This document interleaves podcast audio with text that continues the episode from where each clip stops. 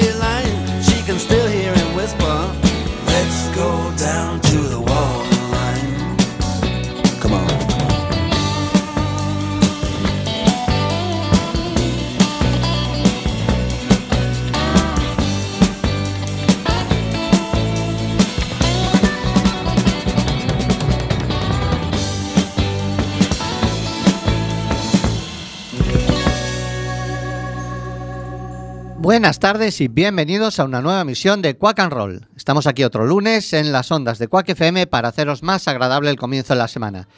Hoy hemos abierto con Down to the Water Line, primer tema del primer álbum de título homónimo de Dire Straits. Y lo hemos hecho porque hoy nos acompaña el fundador y líder de los Great Straits, Óscar Rosende. Buenas tardes, Óscar. ¿Qué tal? Buenas tardes, ¿cómo estás? Para los que ahora mismo encantado. Para los que no les, eh, no les conozcáis, Oscar probablemente es el tipo que más sepa de Dire Straits en, la, en toda la península. Eres como Bueno, una bueno. enciclopedia con patas de, de la banda de Mark Knopfler. Pero ¿cómo te podemos definir? Porque a mí esto del Knopfler gallego no me gusta. Y creo que a ti lo de banda tributo es un nombre que tampoco te gusta. No, no me gusta. No, a ver, eh, soy un enfermo, eh, enfer- enfermo eh, amante de la música de Dire Straits, de Mark Knopfler, y es el, el- motivo, la causa por la que yo toque, toque, toco eh, la guitarra. Sí que es cierto que no me gusta la palabra banda tributo, la odio, eh, porque no. no soy Mark Knopfler, ni mucho menos. Ni lo pretendo, ni, ni cuando salimos a tocar no somos Dire Straits en absoluto. Eh, Knopfler solamente hay uno, es el que compuso, eh, escribió las canciones.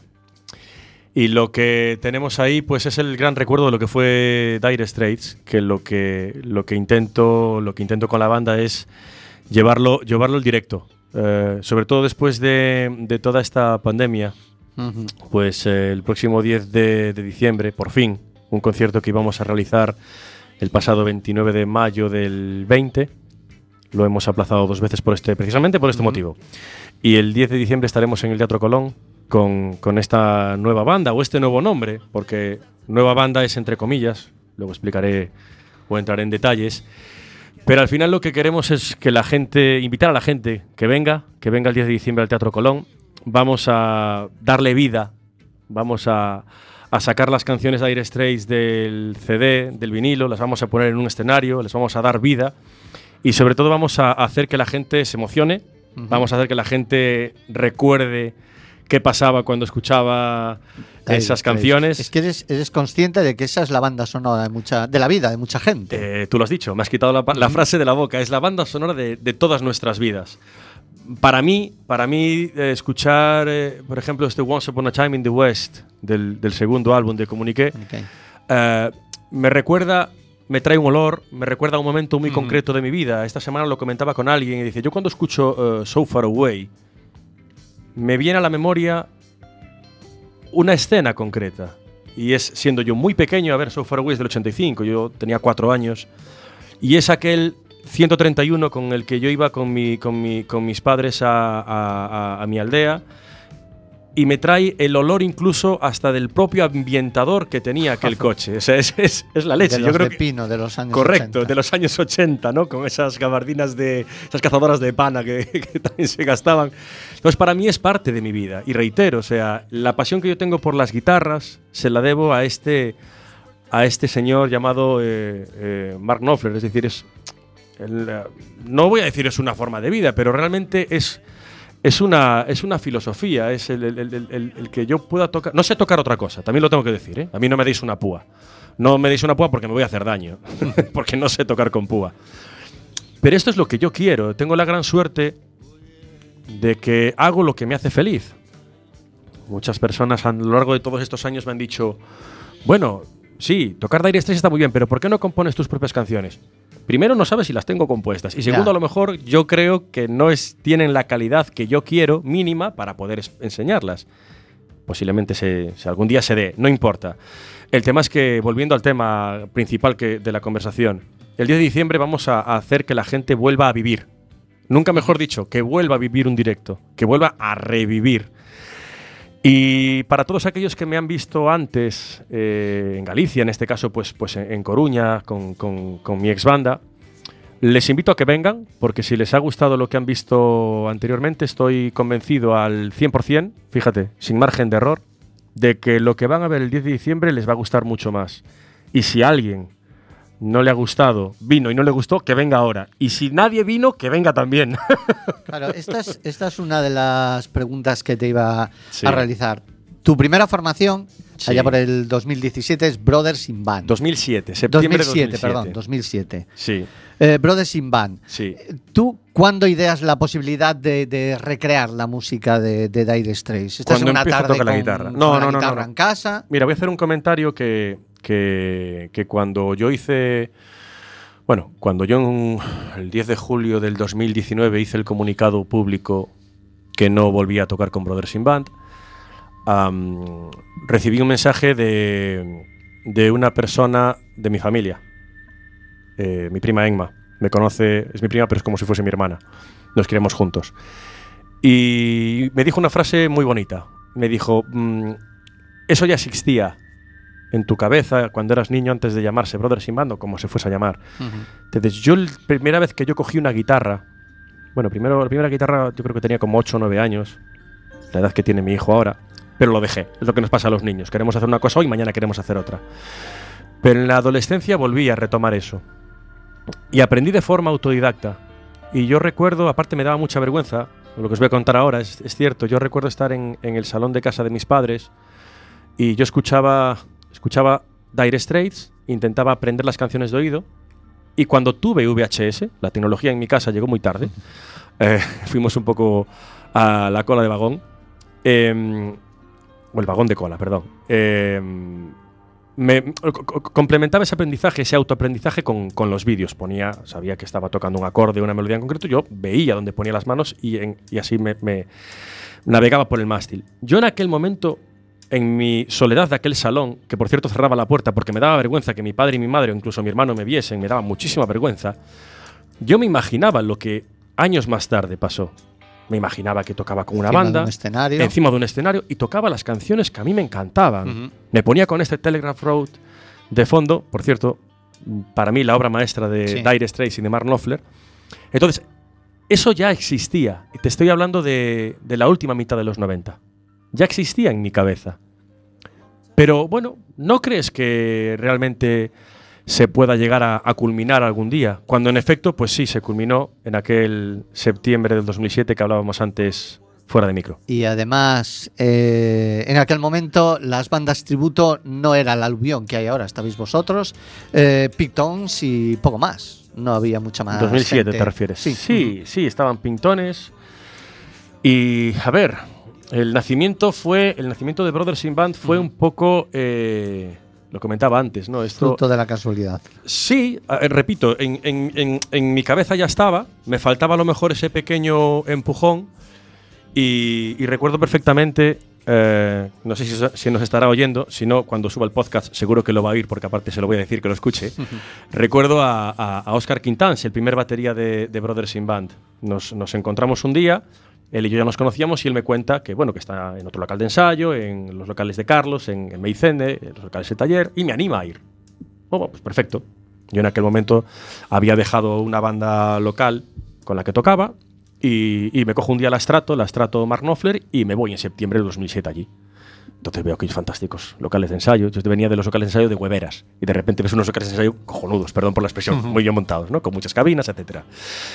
Y, y Oscar eh, llegó allí, me enseñó todo y dije, venga, vamos a tocar algo. Espérate que voy al local de al, lado que hay un, hay, un, hay un chaval que está tocando el bajo ahí y llamó al bajista que estaba allí. Y nos pusimos a, a tocar. Ese bajista era, era, era Fernando. Y, y empezamos a tocar. Joder, toca algo ahí de Dire Straits, que tú eres. Tú, tiki tiki, me llamaban por por por el- claro, por el finger picking de Knopfler, ¿no? Y ahí nace, porque me dice, me dice Oscar Quintans, mi tocayo, me dice, oye, pero Oscar, pero.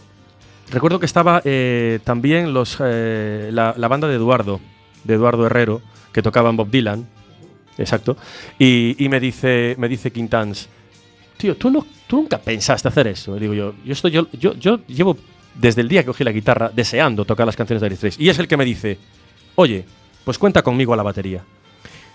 Y esa fue la, el- ese El pequeño germen. empujón. Ese, es ese pequeño empujón que tú estás con el coche a ralentí, ya estás con la primera marcha, y es ese levantar un poquito el embrague y el coche ya empieza a andar. Y Es estaba, Cuando, cuando alguien dice no hay huevos. sujétame el cubata.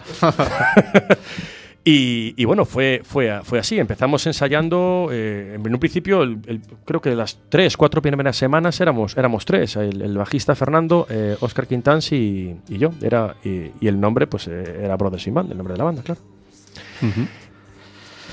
Y eh, tú en la banda que, que comentabas antes de Brothers in Band, ¿hacíais más cosas que Dire Straits? No. ¿O solo Dire Straits? Solo Dire Straits. O sea, lo tuyo eh, nace, es heredado de tus padres, tú escuchas Dire Straits Sí. en el 131, Sí. tienes el VHS Sí. y decides simplemente Dire Straits. O sea, el, hay gente que, que- que primero escucha música y luego descubre su banda. Lo tuyo fue al revés, ¿no? Descubriste la banda y luego ya, Yo ahora estoy. Yo, yo ahora escucho música. claro. Ahora yo, yo voy Claro, tarde, yo voy tarde. Yo voy hay- tarde y al revés. Claro, hay gente que, que escucha 10, 12, 15 bandas y Sí. cuando descubre una dice, ah, esta es la que yo estaba buscando.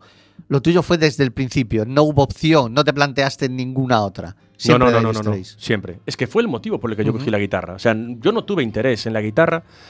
Mm, A ver, yo creo que la gente que nos, que nos esté escuchando se pondrá en- en- en- muy rápidamente en esta, en esta situación. Tal vez en la adolescencia descubrimos ciertas inquietudes desconocidas hasta entonces. Y aunque yo había coqueteado unos meses con, con los, no sé, eso, lo que os comentaba, 8 o 9 años, un poco con la guitarra, yo la dejé de lado, yo me aburrí, no me gustaba. Yo en un principio quería tocar la batería porque, se- porque era de dar porrazos. Pero en la adolescencia dije, no, esto es lo que yo quiero. Esto es lo que yo quiero. Y empecé, empecé así, o sea, es que no tuve otra opción ni quería otra cosa. Quería aprender a tocar la guitarra de esa manera. ¿Y por qué eh, la separación de Brothers in Band y la creación de una nueva banda? Porque eh, al fin y al cabo la idea es la misma, ¿no? Puedes explayarte todo lo que quieras. Uf. A ver por dónde empiezo. Eh, Y así aclaramos también algo que lleva en redes dando vueltas un tiempo, esa confusión de la, yo, de la no voz de voy- Galicia. yo no me voy de Brothers in Band, yo no me voy de la banda que fundé, porque reitero, voy a hacer un pequeño matiz. Estoy hablando de tres personas al principio: una Ujú. guitarra solista en mi caso, un bajista, Oscar Quintans en la batería. eh, igual habría que preguntarle de nuevo a ellos, cada uno de ellos, del- pero yo posiblemente a lo mejor un pequeño apéndice. Si no hubiese dicho yo, yo fuese amante de Dire Straits, esa banda no existiría. Y luego cuando necesitábamos un guitarra rítmico, yo le había dicho a Oscar, me había dicho Oscar, Oscar además, tengo bastante buena memoria con respecto a esto. Me dijo, oye, hay algunas guitarras por aquí en local. Y dije, espérate, espérate, porque yo hace tiempo que vengo tocando con Antonio, que tocábamos en The Cats. Y le dije, bueno, él es más de Rolling Stones y ACDC, y sé que Dire Straits no le simpatiza mucho, pero antes de buscar otro, prefiero comentárselo a él, ¿no? Y se lo comenté, le dije, oye, mira, sé que a ti Dire Straits no te gusta, pero tengo la banda montada. Y me dijo, la frase la recuerdo, me dice, ¿cuándo empezamos? Y dice, pues vente cuando quieras porque nosotros ya hemos empezado. Y el primer concierto, que está en redes, fue un 26, 27 de octubre en el concesionario donde yo trabajaba para presentar el Mazda 2. Y ahí comenzó todo. Volviendo ahora a la actualidad, entre comillas, ¿qué pasa en el 2009? Bueno, pues eh, yo hago un comunicado el 10 de julio, hago un comunicado bastante, bastante suave, bastante suave, recomendado incluso cuando diga esta palabra la gente que nos esté dice, coño, tan heavy fue la cosa, recomendado por mis abogados. Así lo digo, porque no iba a ser ni muy mucho menos tan suave. Pero ahora me veo en la, bueno, no no hablé del tema tan abiertamente como hasta ahora porque supongo que, que la perdón por la expresión y que me perdonen los oyentes por lo mal hablado que voy a ser ahora mismo, pero hay cosas que hay, hay no, hay cosas que tienen que, hablar- que, que describirse con Pero ciertos aquí, adjetivos. aquí las palabrotas surgen constantemente. Eh, estaba encajando la hostia. Porque yo me desperté un 3 de junio del 2019 y a las 7 y 55 de la mañana tenía un WhatsApp en el grupo, en el grupo donde, donde estaban el guitarra rítmico, de quien acabo de hablar, y el batería actual de la banda, donde me decían que me estaban o que me iban a buscar un sustituto. o sea, te buscaban un sustituto en tu propia banda. Correcto. Ya. Eh, eh, después de dos años, uno, pues eh, al final, Coruña es muy pequeño, la gente nos conocemos y te, y te enteras. Te enteras, no, las sospechas son ciertas de que el sustituto llevaban bastante tiempo buscándomelo, incluso creo que observaron, ojearon en el Reino Unido, en Madrid, en Sí, Italia. que no salen Nofle en Monte Alto todos los días. No, a ver, eso es la punta del iceberg que tampoco viene al caso hablar de, de, de- de saltar. Remexer la merda seca non, non ven a nada, ¿no? Pero sí que es cierto que el motivo es este. Porque si no, no tiene motivo de que yo vuelva a montar lo que ya tenía antes, pero con otro nombre. Esta semana, a raíz de una pequeña confusión en prensa, me escribió una persona de Alicante. Y me dijo, ahora ya sé el motivo. Pero tengo una pregunta en el tintero. Si tú eres el fundador de Brothers in Band, ¿por qué no te quedaste tú con el nombre? Y ellos buscaban un sustituto y otro nombre. Y dije yo, muy buena pregunta, te voy a informar. el tema es que yo cometí varios errores, en este caso dos. Alguien me dice, alguien me dice, me dice alguien de, mi propia banda, que por cierto viene también de Brothers in Band, me decía, es que tú tenías, fue por exceso de confianza. Bueno, yo creo que fui gilipollas, así lo digo, porque yo nunca registré eh, Brothers in Band. Tenía el dominio brothersinband.com, lógicamente, y el punto es que lo registré en el 2014, pero el nombre de la banda no. Dicho nombre de la banda se registra en el 2015. ¿Quién se lo registra? Una sociedad limitada, de la cual yo soy un tercio. Y los otros dos tercios son las dos personas que acabo de decir. Antonio, guitarra rítmica, Miguel Queixas, batería. Todo se decide, según los estatutos, que es mayoría de dos tercios. La mayoría decidió buscarme un sustituto. ¿Yo qué hago? O lo que hice, o quedarme. Pero bueno, reitero que esa es la punta del iceberg. Y tan pronto pasó esto y. Porque digo, en un momento decía yo, pero realmente me merezco que me, que me hagan esta jugada. Da igual, ¿no? El tema es que la banda que tengo ahora mismo, tengo la suerte de tener un grupo humano extraordinario y de músicos y técnicos increíbles, sobre todo porque, bueno, somos 15, somos una banda grande, como era como era, Como la, Dire como la que yo, como era y como la que yo tenía con, con Brothers en el momento en el que yo estaba. El staff técnico se ha venido conmigo, prácticamente todo el staff técnico de verdad se vino conmigo. Y los músicos, pues tengo al percusionista, a Rubén, a Pablo Gisbert, que es el que toca el pedal steel, a Diego el saxo. Y los otros eh, cinco, pues eh, vamos, tengo a Adrián Saavedra en los pianos y a Alejandro Casquero, que vamos, eh, hay que verlos. Y luego tengo el- el- el- la base rítmica es impresionante. Y seguro que aparte los que nos estén oyendo, cuando diga los nombres los van a conocer. En Coruña a mí no se me conoce por el Nofler. A quien se conoce por el Nofler es a Manu. A Manu. A Manu Seoane, que es mi guitarra, que es a la primera persona a la que yo llamé y me dijo, vamos. Y luego en la batería y en el bajo tengo a, un binomio que siempre tocan juntos, se nota muchísimo. Está Fran Sanz en el bajo, con una colección de bajos eh, Fender, Jazz Bass, Precision impresionante. Y en la batería Marcos Pazo, que además Marcos Pazo tocó, tocó en alguna época en Brothers, puntualmente cuando nuestro batería era Miguelito Lamas, ahora en Madrid, con, con Dani Martín y con Melendi. Pues eh, en aquel momento, pues eh, Marcos, Marcos Pazo toca en algún momento con nosotros. Y tengo una base rítmica mucho más rockera. De hecho, la banda suena mucho más a Dire Straits y hacen que yo también toque más cómodo, más feliz y que, que me tenga que poner las pilas. Es que el nivel de la banda es muy alto. Y luego, a mí siempre me gusta hablar de los técnicos. Siempre que hago una entrevista me gusta hablar de los técnicos. Porque cuando nosotros hacemos un concierto es porque ya está Pachi Claro. en sonido, Alex en sonido, Héctor en iluminación, Juan como director de producción, Carlos gestionando toda la parte de backline, merchant y Andy Saavedra, mi, mi técnico de guitarras. Es que sin ellos no podemos tocar. Y todos nosotros conformamos esta banda. Y esta, esta formación toca el 10 de diciembre aquí en Coruña, en el Teatro Colón. Ya están las entradas a la venta, quedan poquitas, id aprovechando. Las entradas están en ataquilla.com. La verdad es que mm, estos últimas 48 horas hubo un subidón brutal. Pues espera ahora que oigan Quack and Roll. se agotan. Sí, yo creo que yo creo yo soy optimista, soy optimista y soy realista. Yo creo que, que sí que vamos a, agotar el Teatro Colón y por fin vamos a, a hacerlo. Tengo muchas ganas porque el repertorio van a estar las canciones que tienen que estar, pero va a haber sorpresas en cuanto a repertorio. Va a haber una producción nueva, mucho más grande, mucho más profesional. Ahí está Héctor en iluminación que tiene ideas fantásticas.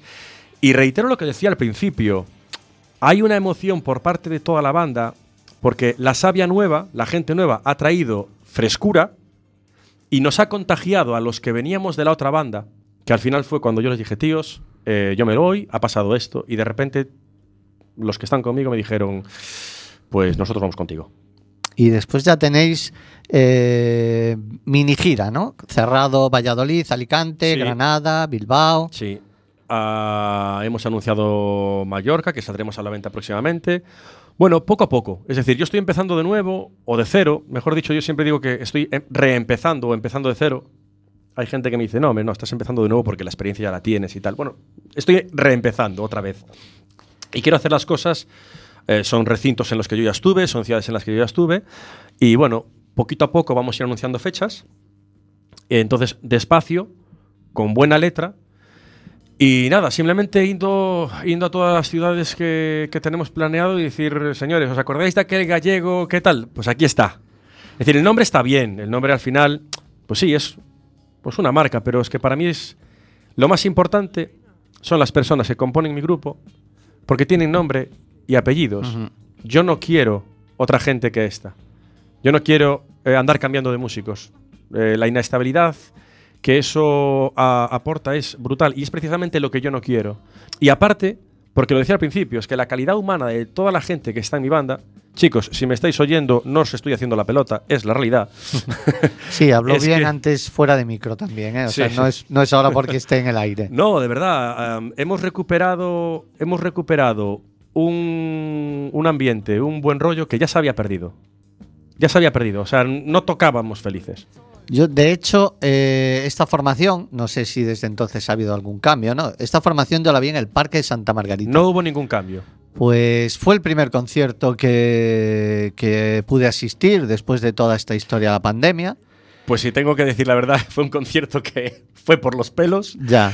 porque era- para tocar, eh, no era para tocar el 3 de agosto, era para tocar el 20 y pico de agosto, y por motivos de la COVID tuvo que recortar las fiestas y nos comentan, tenéis que tocar, nos dieron tres opciones, solamente estábamos libres ese día, y de hecho tengo que decir que fuimos a la caída.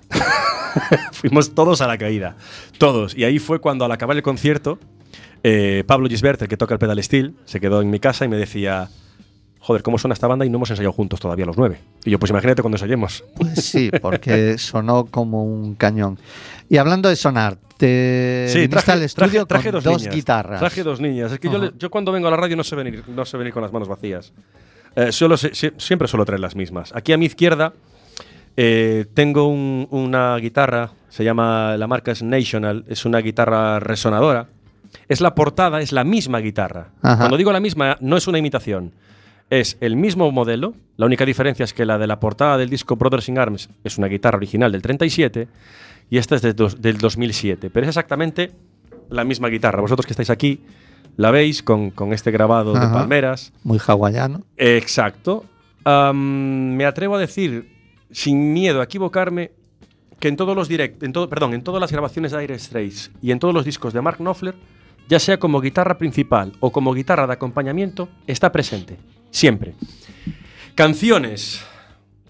Esta es, esta es una de las que le encargaste al luthier de No. Mark Knopfler, ¿no? No, esta no. Esa que dices tú es una, una Shure que le encargué a, a- a- a John Shure, que se la, no sé, yo creo que tardé un año y medio en recibirla. Quería exactamente esa misma guitarra. Es- fue la guitarra de Mark Knopfler, la guitarra principal de Mark Knopfler, por ejemplo, en la gira del 91-92, la gira On Every Street, Ujú. donde Dire Straits eran nueve músicos. Por eso yo tengo una banda de nueve músicos, porque quiero. Me gusta mucho la instrumentación de esa aquel- gira. Y esa es la guitarra principal. La que tengo ahora mismo aquí, la que tengo ahora mismo aquí suena como si fuera un banjo, pero hay canciones. No voy a empezar por la famosa, no, voy a por otras. Ya. Hay canciones que. Esperábamos Romeo and Juliet, ¿no? No me hagas spoiler. Mira, ah, ahora estamos escuchando In the Gallery de Sí, fondo. Bueno, sí. pues hay una canción en este primer disco también que empieza, empieza así.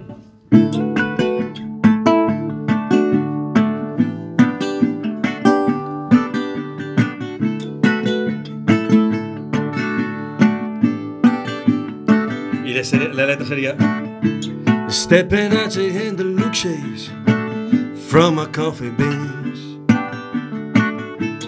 Taking out the movies in the magazines. Wait till she watches me crossing from Barracuda. I get a pickup from a steel guitar, the Sawyer Shaftesbury Avenue. Excuse me talking, I wanna marry you. etcétera. Y terminaría esta la parte de.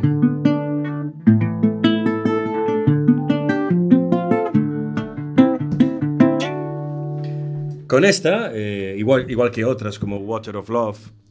Y ya si nos vamos al siguiente disco.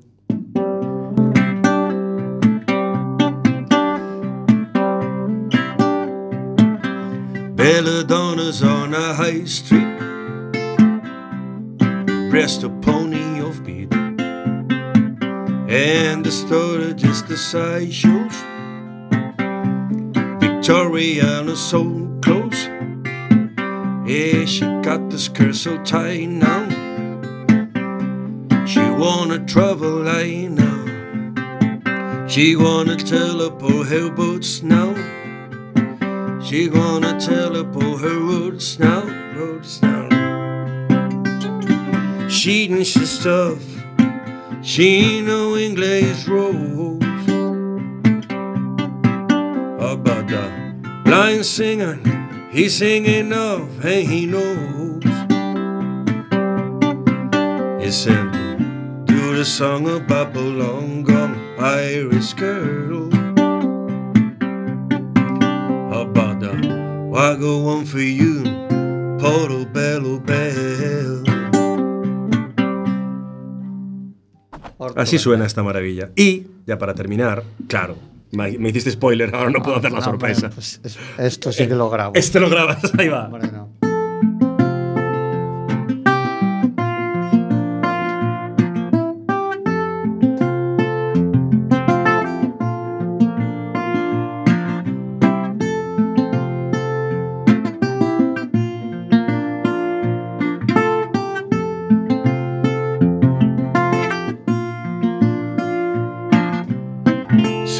Struck Romeo has got a street serenade, laying everybody low with a love song down in May. Defines the street light, steps out of the shade. He says something like, "You and me, babe, how about it?" Julieta said, "Through me." And nearly gave me a heart attack and just underneath the window, she's singing, Hey, la, my boyfriend's back. They shouldn't come around here singing off of people like that. Anyway, what you gonna do about it? Juliet, the dice was loaded from the stars, and I bet you exploded in my heart, and I forget, I forget the movie song. When you gonna realize it was just that the time was wrong, Juliet, Juliet.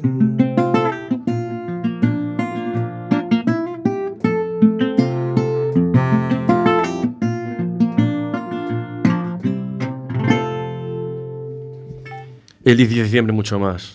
con mucha más gente. Llamadme Cateto, pero entre el Romeo and Juliet de Knopfler y el de William Shakespeare no tengo, no tengo duda. Bien, yo tampoco. me, sumo, me sumo a tu catetismo. Ya, pues, aparte de que es un libro muy largo con- y la peli Sí. no la vi, no sé ni siquiera si Bueno, las, canciones las canciones de Mark Knopfler tampoco son cortas, pero seguro No, que más, no. más que el libro sí. Es que eh, eso es algo que, que muchas veces me lo planteé. Los primeros discos tenían las canciones un desarrollo más largo. Y era. Dire Straits era un pequeño secreto entre la gente del rock and roll, ¿no? Hasta que sale eh, Brothers in Arms, sale Money for Nothing, y eso revienta. Y la gente o los rockeros más cerrados dejan de creer en Dire Straits como una banda de rock and roll. Le pasó un poco como a U2 o le pasó un poco como a Sting. Sí. Eh, El, el hecho de ser comercial eh, implica que, que la gente, no sé, menosprecie un poco tu música, ¿no? Lo que pasó con Brothers in Arms no fue algo voluntario por parte de Mark Knopfler. Es decir, la forma de componer de Mark Knopfler siempre fue la misma. Pero coinciden con ese disco varios factores. Por una parte, es un disco que se graba en los estudios Sir Montserrat de George Martin, en el Caribe, estudios que quedaron sepultados bajo la lava de un volcán. Bueno. Y fue el primer disco en grabarse de manera digital y además contaba con el apoyo de Philips, porque Philips estaba a punto de sacar el compact disc. De hecho, Philips fue el sponsor de aquella gira. Entonces, ¿por qué Dire Straits, o el disco Brothers in Arms, es el disco en formato CD más vendido de toda la historia? Precisamente por esto. Entonces, claro, de las nueve canciones prácticamente todas fueron single. Y cuando escuchas entrevistas de Mark Knopfler, dice, yo no compongo hits, yo compongo canciones y toco. El Money for Nothing, aparte es una época en la que Mark Knopfler vivía en Nueva York. Es decir, tenemos ahí Your Latest Streak, que si desmenuzamos la letra es muy, muy neoyorquina. Eh, eh, eh, la letra de Money for Nothing es una, una, una anécdota que le pasó a Mark Knopfler en una tienda de, electrodomésticos. Escuchó, That ain't working, that's the way you do it. ¿Sabes? Eh, Entonces, él cogió y anotó, y anotó eso, de la misma manera que está Sting en los coros, de eso, de casualidad, porque en aquella época salió la MTV y salía Sí. Police diciendo, Don't stand so, don't stand so close to me, I want my MTV. Y entonces Mark Knopfler vio esto y dijo en, en la isla a los del estudio, "Fua, ¿cómo me encantaría que estuviera cantando Sting aquí? Dice, pues oye, que está de vacaciones, pues tráelo. de, hecho, de hecho, anecdóticamente, Sting conoció a su batería, Omar Hakim, precisamente grabando, porque Omar Hakim fue el que grabó las, las baterías de, de ese disco, no Terry Williams. Volviendo al tema, claro, pasamos de Dire Straits y Comuniqué, de dos discos donde las canciones son compuestas de la misma manera y lo único que cambia es la producción, una producción un poco más elaborada en el, en el comuniqué. Pasamos a un disco posiblemente más rockero, más crudo, como el, como el Making Movies, producido por Jimmy Lovin, y a los pianos está eh, Roy Bittan de la E Street Band. Y ojo, dato importante, en esa gira del 80-81 se incorporan, se va David Knopfler de la grabación, viene Hal Lindes en la guitarra rítmica y se incorpora Alan Clark en los pianos y da una riqueza a las canciones que no habían tenido hasta entonces. De hecho, se nota mucho la presencia de Alan Clark en el disco siguiente, en Love Over Gold, con Telegraph Road, con Private Investigations y en la banda sonora, Y es un disco con composiciones más largas. Al, prin- al- 14 minutos Ujú, 15 sí, segundos Telegraph Road. Sí. Telegraph Road se compuso en la gira anterior, en Estados Unidos. Y Mark Knopfler iba componiendo la letra. Y junto con Alan Clark iban construyendo la parte de, de- de la, de la- de la armonía y se la fueron enseñando al resto de la banda. Hay grabaciones piratas de aquella gira donde se escucha un Telegraph Road antes de ser grabada en el disco. Y ves perfectamente cómo fue compuesta y finalmente cómo fue desarrollada. ¿no? También en aquellas sesiones de grabación se, se grabó Private Dancer, una canción que Knopfler le cedió a, Tina, Turner que el único que no toca en esa grabación es Mark Knopfler, el resto es la banda de, de, Dire Straits, con un solo de Jeff Beck. Y, y sí, lo que pasa con Brothers in Arms fue eso. Y yo creo que, que el disco Brothers in Arms y la, gira que vino eh, dejó a Mark harto de Dire Straits.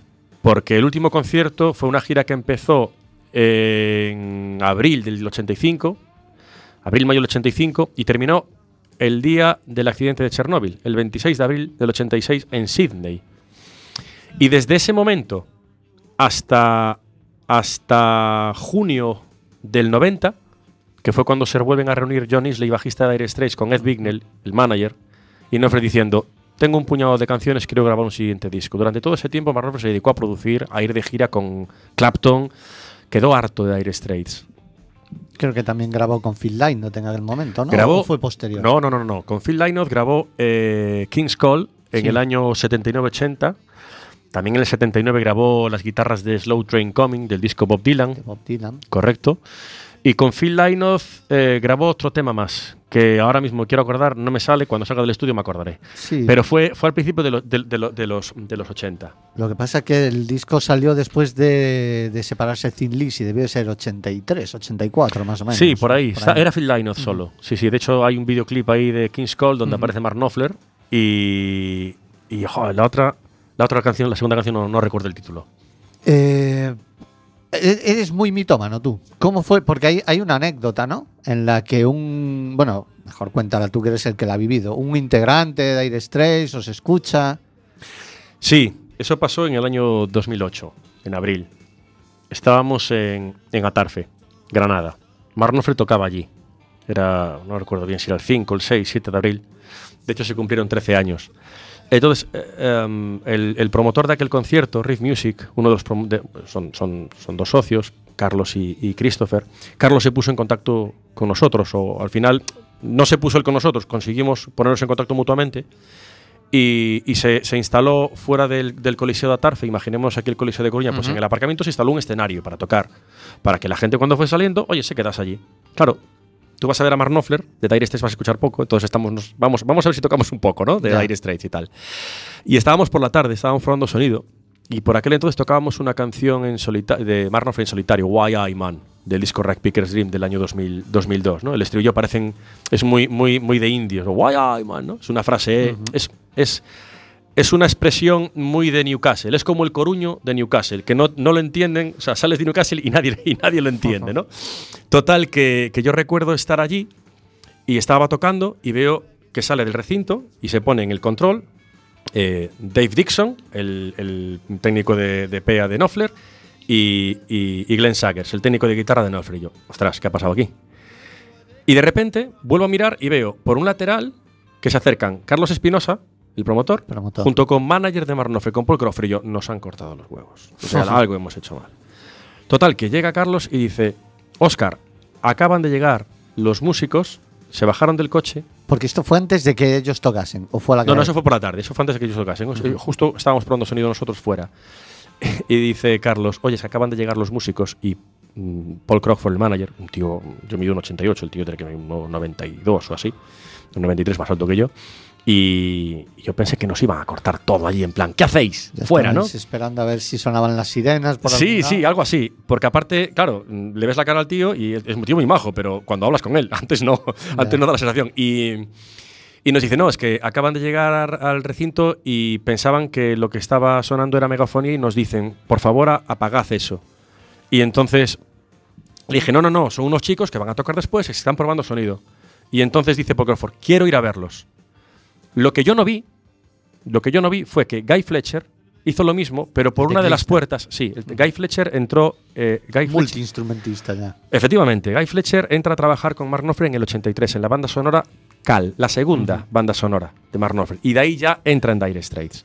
Entonces, yo, este, yo a Guy Fletcher no lo llegué a ver porque yo estaba mirando por una dirección, Guy Fletcher estaba en la puerta del recinto, pero cuando todo esto pasa, les, Paul Crawford recuerdo que me dice, ¿cuánto tiempo lleváis tocando juntos? Y digo yo, este es el sexto concierto. Y dice, ¿podéis tocar una canción para mí? Entonces yo cuando me giro y le digo a los chicos, vamos a tocar Once Upon a Time in the West. Y de repente, cuando cojo la guitarra de nuevo, me dice Carlos, Oscar, no, no, no, no, no, no. Claro, la gente venía de avalancha. Y entonces se fueron para adentro. El tema es que me, me suena el teléfono. No había WhatsApp, ¿eh? Estamos hablando del año 2008. Sí. Y alguien me dice, acaba de veros Guy Fletcher. Y yo busco con la mirada, busco a la, a la imi- a la persona que me, que me envía esto. Cuando lo localizo, me quedo con cara de, ¿en serio? Me estás ¿En serio?". vacilando. Sí, eso es lo que le dije yo con los ojos. Bueno, total. Al poco tiempo me dicen, oye, coge la guitarra que vas a entrar. Entonces yo cogí la guitarra y entré. Y esa fue la primera vez que vi a Mark Knopfler, no fue la última. Le di la mano y me firmó esa guitarra. Y dices tú, guau, ya está. Ya Hostia. me puedo morir. Ya puedo tranquilo. morrer tranquilo, aquí vamos. El tema es que Guy Fletcher tiene un diario de gira.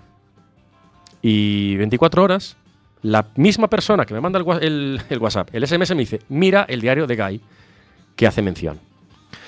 Entonces la frase, más que una frase, es un texto que dice, cuando llegamos al recinto escuchamos a una banda instalada en un escenario fuera del- de nuestro recinto, que resultó ser una banda tributo. Estaban tocando Why I Man y tengo que decir que pensé que era una grabación nuestra. Hasta que llegaron a la breakdown section, o sea, digamos, un- una, la parte de la parada donde nosotros no teníamos teclados. Dice, de hecho conocí a uno de los chicos en el meet and greet, nice chap, ¿no? tío majo y tal. Claro, ostras.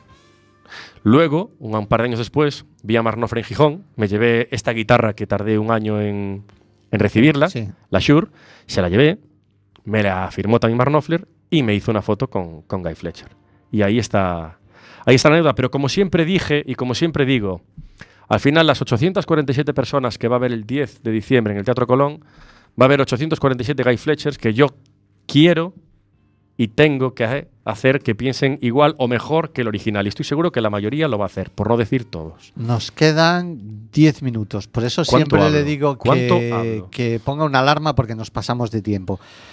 Entonces, eh, nos quedan 10 minutos. Traes otra guitarra. Sí, Eh, ¿Esos cuántos dijiste de aforo en el Colón? 847, pero no hay 8, hay mucho menos ahora. ¿eh? O sea, las entradas, se- se- este, este fin de semana hubo un tirón y ahora entramos en las últimas cuatro semanas. Pues para que vayan abriendo boca y también, ¿por qué no? Para darles un poco de envidia que estamos aquí. Pues mira, eh,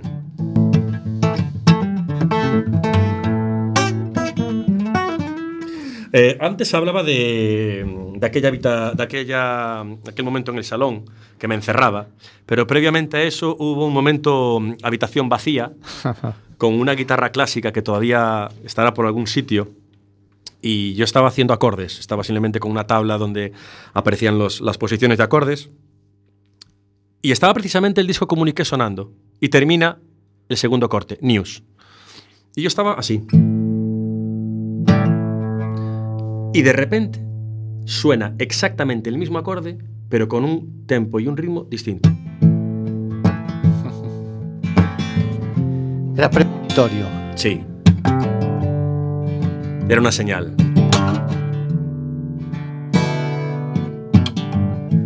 Where you think you're going? Don't you know it's dark outside? Where you think you're going? Don't you care about my pride? Where you think you're going? I think you don't know. You got no way you know it. There's really no place you can go.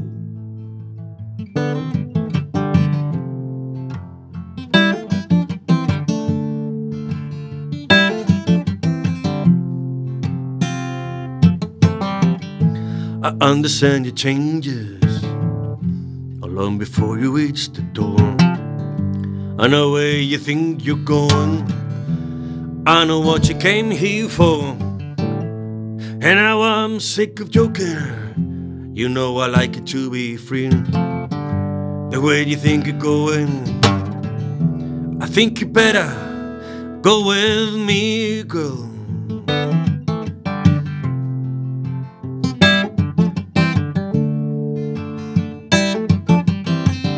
Si acortamos la canción sería Come on.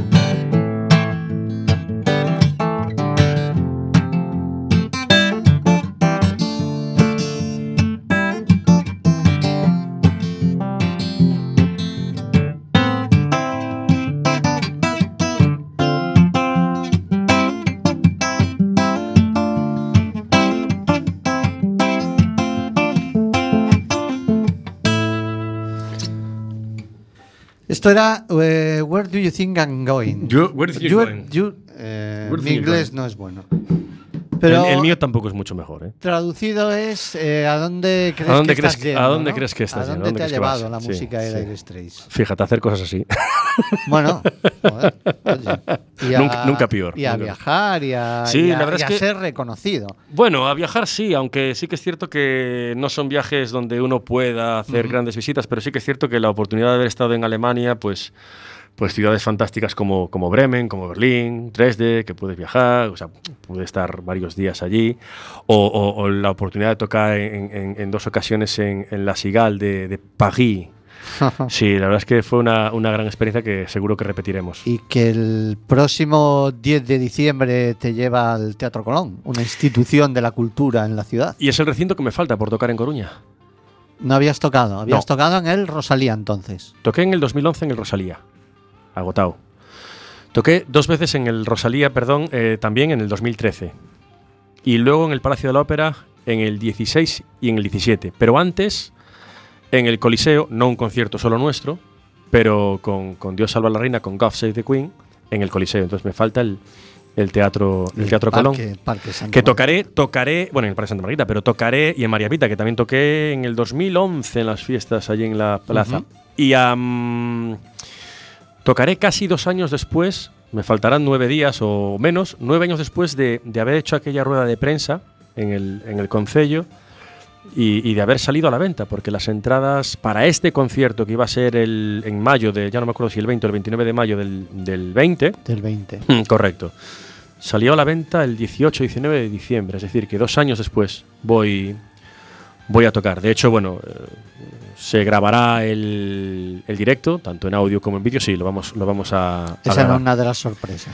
Es una de las sorpresas, se va, se va a grabar, se va a grabar en, en vídeo y luego va a haber sorpresas en formato de, de canciones en el repertorio. Canciones que nunca he tocado antes de Dire Straits, que no he tocado antes con la otra banda, y canciones que Dire Straits llegó a tocar en directo pero que nunca grabó en estudio. Y tenemos ahí alguna que otra ¿Y sorpresa, aparte con nueve músicos. Al revés, es decir, que hayan tocado en estudio, que hayan grabado, que hayan salido editadas, que ellos no hayan hecho en directo, ¿hay alguna que hacéis vosotros? Que hagáis vosotros. Ah, mm, para Coruña no, pero sí hay preparadas muchas. Ah, Porque en Coruña, es que si nos ponemos a tocar no bajo de tres horas. claro. Y ya llegué a hacer tres horas y ahora ya me dijeron, oye, tampoco te pases que vamos mayores. Entonces haremos Joder. dos horas y cuarto aproximadamente. Pero sí que, sí que, repito, va a haber sorpresas desde el inicio hasta, hasta el final. Y una sorpresa, ya el inicio del concierto, cómo se va a comenzar el concierto, ya va a ser, aparte de sorpresa, va a ser eh, potente. Lo voy a dejar ahí. El comienzo del concierto va a ser muy potente. No, no solamente por la canción, sino por, por lo que tenemos preparado. Va a ser muy potente. Y además, pues eso, eh, lo vamos a grabar y, y qué mejor sitio que grabarlo en, en- en Coruña, En Coruña. en nuestra casa, en mi casa, con, con nuestra gente, con los amigos, con la familia, con la gente que, que en las últimas semanas al final escribe preguntando, oye, tú cuando tocas vas a estar en dos sitios, no, no, voy a estar en uno solo, ¿no? Entonces, bueno, pues allí estaremos el 10 de, de diciembre y repito y reitero a toda la gente que nos está escuchando ahora en directo y que nos escucha ahora también por podcast, les invito, les convido que, que se acerquen el 10 de diciembre al, al Teatro Colón.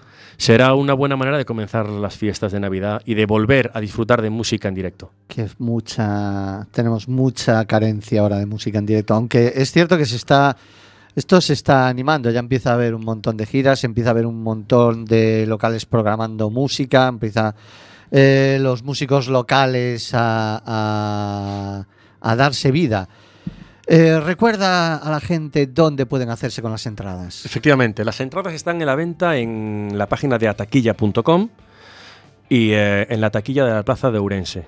Y también en la taquilla del Teatro Colón. Sí que es cierto que, bueno, creo que ahora estamos ya en una...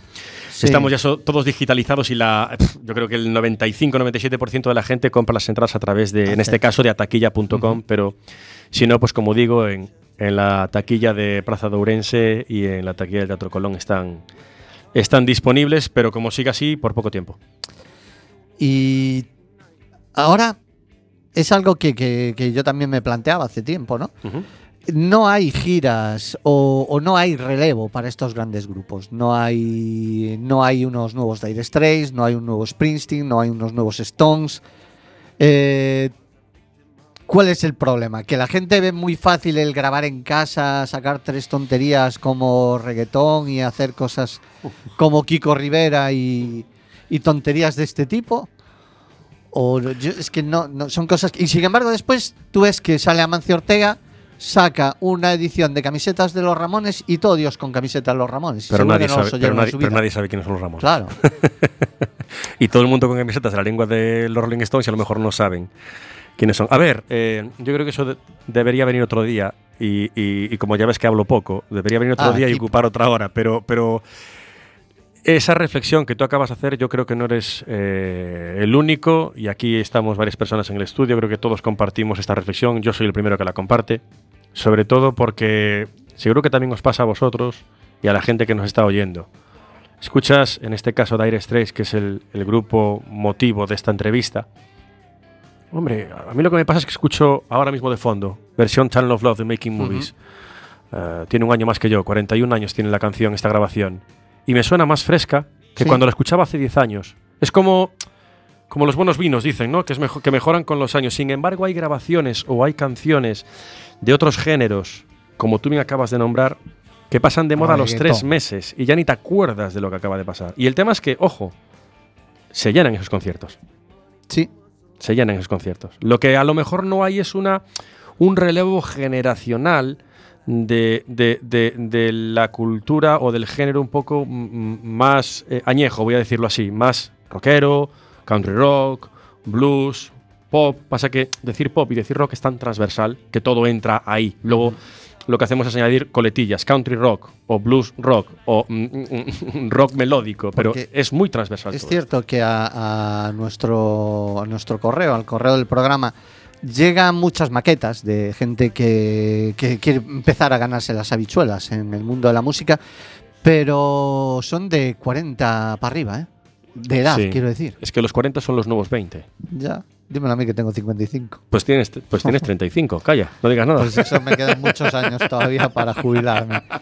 sí, Eh, es, es- es verdad. O sea, ahora mismo la sabia, la sabia, o sea, la, la generación nueva es, es distinta. Me viene a la mente una persona en, en Extremadura hace unos años, un chico de 16 años que tocaba la guitarra también por porque le gustaba Dire Straits y me llamó la atención porque me, me vi reflejado en él.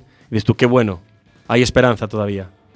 Ya, pero Dire Straits ya es generacional. Tu hijo lo escucha porque lo escuchas tú.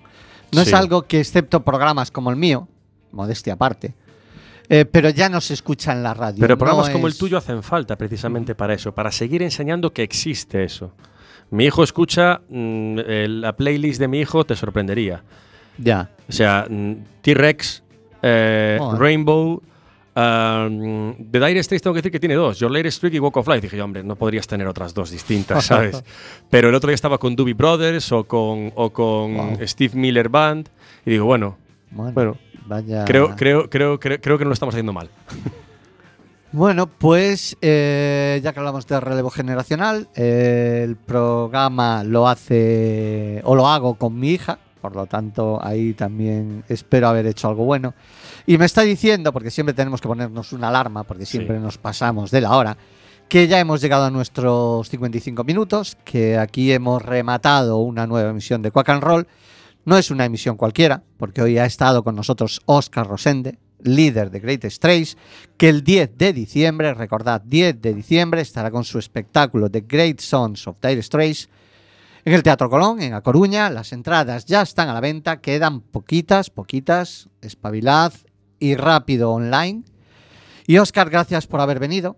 Un placer para nosotros tenerte aquí, Mm, Gracias a vosotros por haberme invitado. El placer ha sido, ha sido mío a este estar con vosotros y, y- y por esta fantástica, este fantástico rato. Y Muy desde luego no quiero despedirme sin agradecer a, a José Luis Núñez, el, el speaker del Deport, que lo tenemos aquí en el estudio, que también habla Dios, pero no ha abierto la boca ha venido a, deleitarse con la música de Oscar. Y vosotros no os vayáis porque ahora llegan nuestros compañeros del desinformativo. Nosotros subiremos de nuevo el próximo lunes a los estudios José Couso de Cuac FM. Y hasta entonces, Nerea y Fer, nos despedimos deseándoos lo mejor.